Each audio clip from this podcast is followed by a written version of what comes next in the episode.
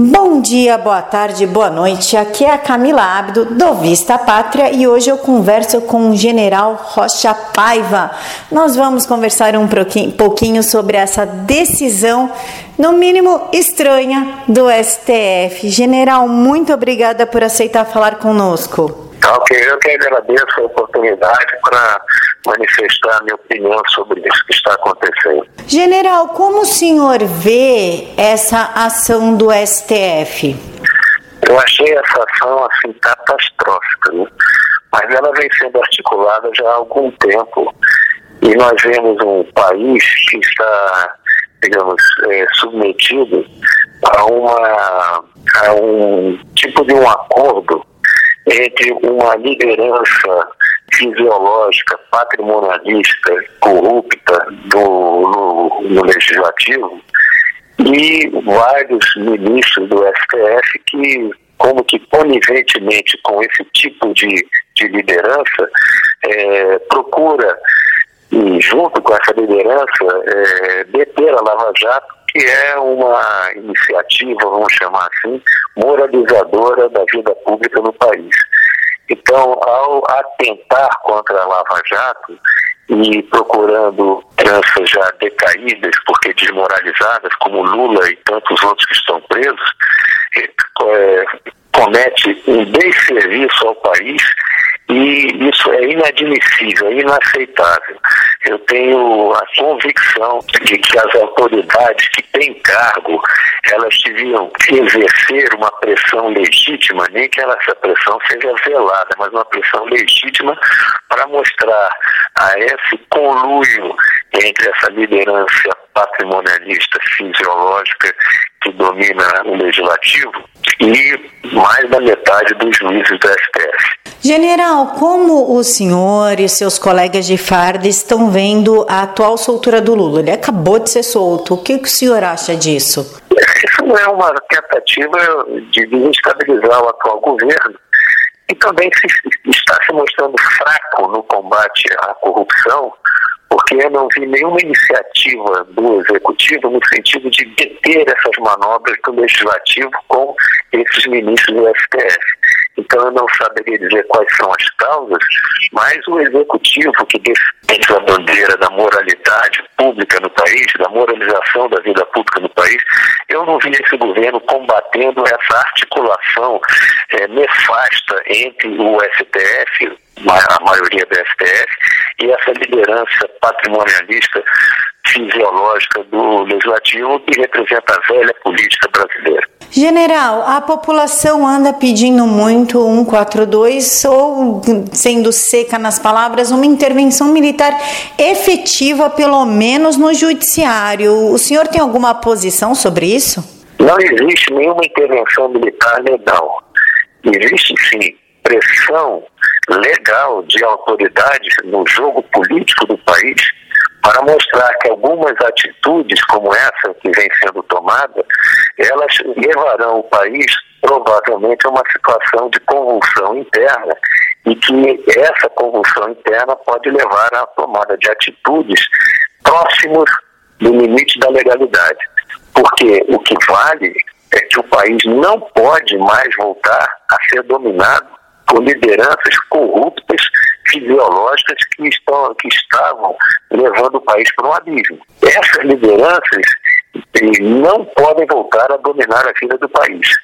E numa situação em que o país corre o risco de entrar no abismo da convulsão social, uma tomada de posição das Forças Armadas pode não ser legal, mas será legítima para salvaguardar a paz social e a, e a, própria garantia da democracia e da liberdade. General, mesmo que a população, em sua grande maioria, esteja pedindo essa intervenção, não pode ser feita? Legalmente, não. Não há legalidade de intervenção. O que há é uma legitimidade se o país partir para uma situação de caos social, revolta interna que possa gerar uma guerra civil, se os poderes da República tiverem perdido a autoridade para, usando os meios normais dos órgãos de segurança pública, deterem essa escalada, aí sim as Forças Armadas teriam que, mediante a determinação de um desses poderes intervir para garantir a paz social, garantir os próprios poderes constitucionais. O que a gente não pode admitir é que haja um conluio de parte desses poderes para manter essa política, essa liderança política desmoralizada e que leva e levará o país para um abismo. General, qual a probabilidade, na visão do senhor, do dessa baderna que está acontecendo no Chile, Bolívia, em alguns países da América Latina, chegar no Brasil agora com a soltura do Lula? Porque ele tem esse caráter de inflar as pessoas, né? Ele gosta de inflamar as pessoas. Qual que é a probabilidade e caso aconteça, como é que o exército vai agir? Ah, o Lula é uma raposa política. Eu tenho a impressão que partindo dele, de imediato, não há essa intenção. Porque ele vai tentar politicamente desestabilizar esse governo de modo a ganhar, a oferir ganhos políticos com isso.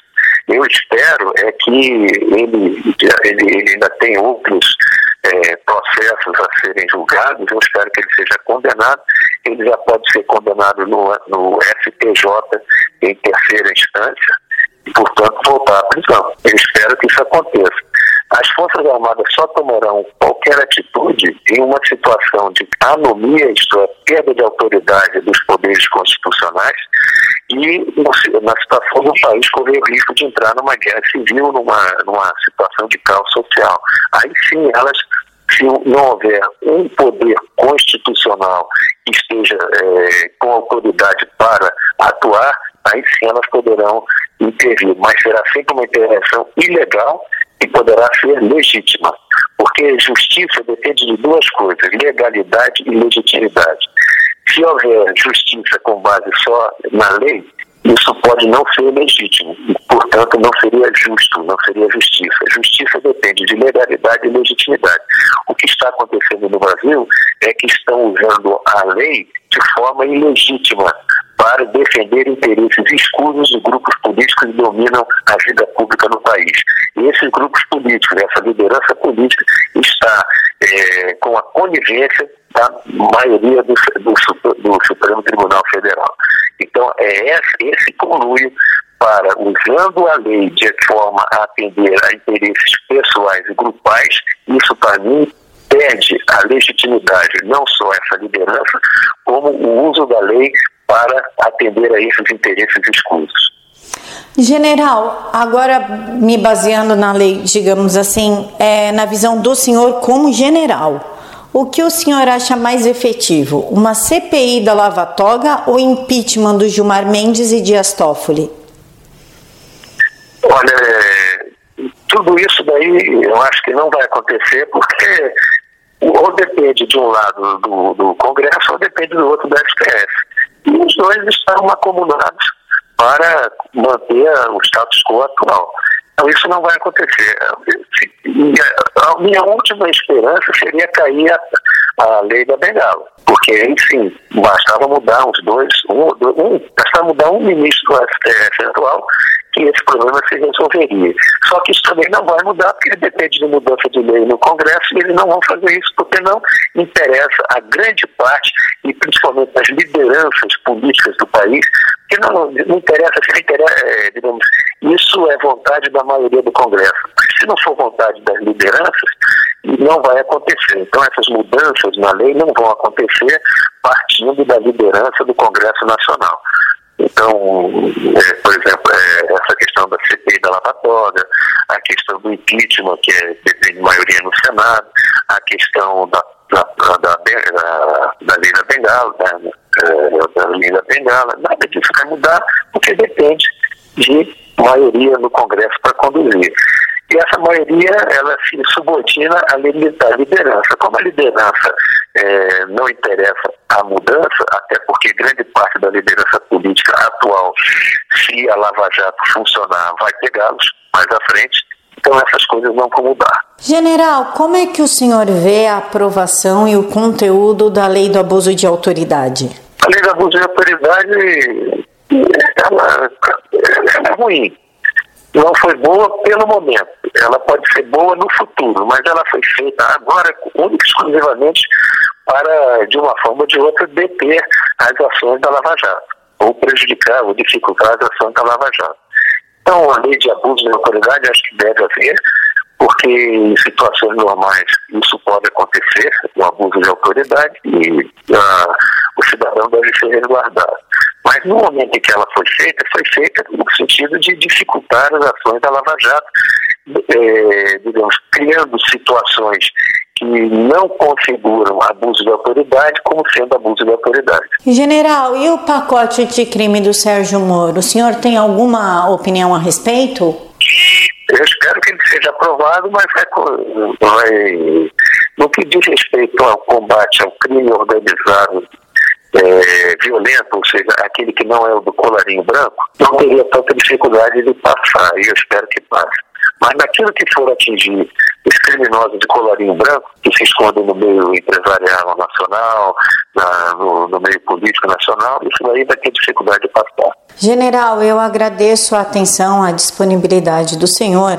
O senhor gostaria de deixar aqui as suas considerações finais ou algum conselho para o pessoal que está ouvindo a gente aqui no Vista Pátria? Olha, a vida é luta renhida, né?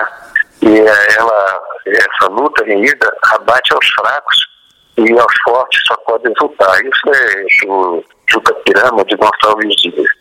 Eu acho que o povo tem que exercer a sua soberania, ir para a rua e sair do seu abatimento, pô. Eu acho que o povo se entregou, jogou a toalha. E se houver uma pressão popular, as autoridades que têm é, respaldo moral e que querem colocar o Brasil no eixo vão ter coragem, vão ter ânimo para pressionar essa liderança corrupta que nós temos dominando a vida nacional.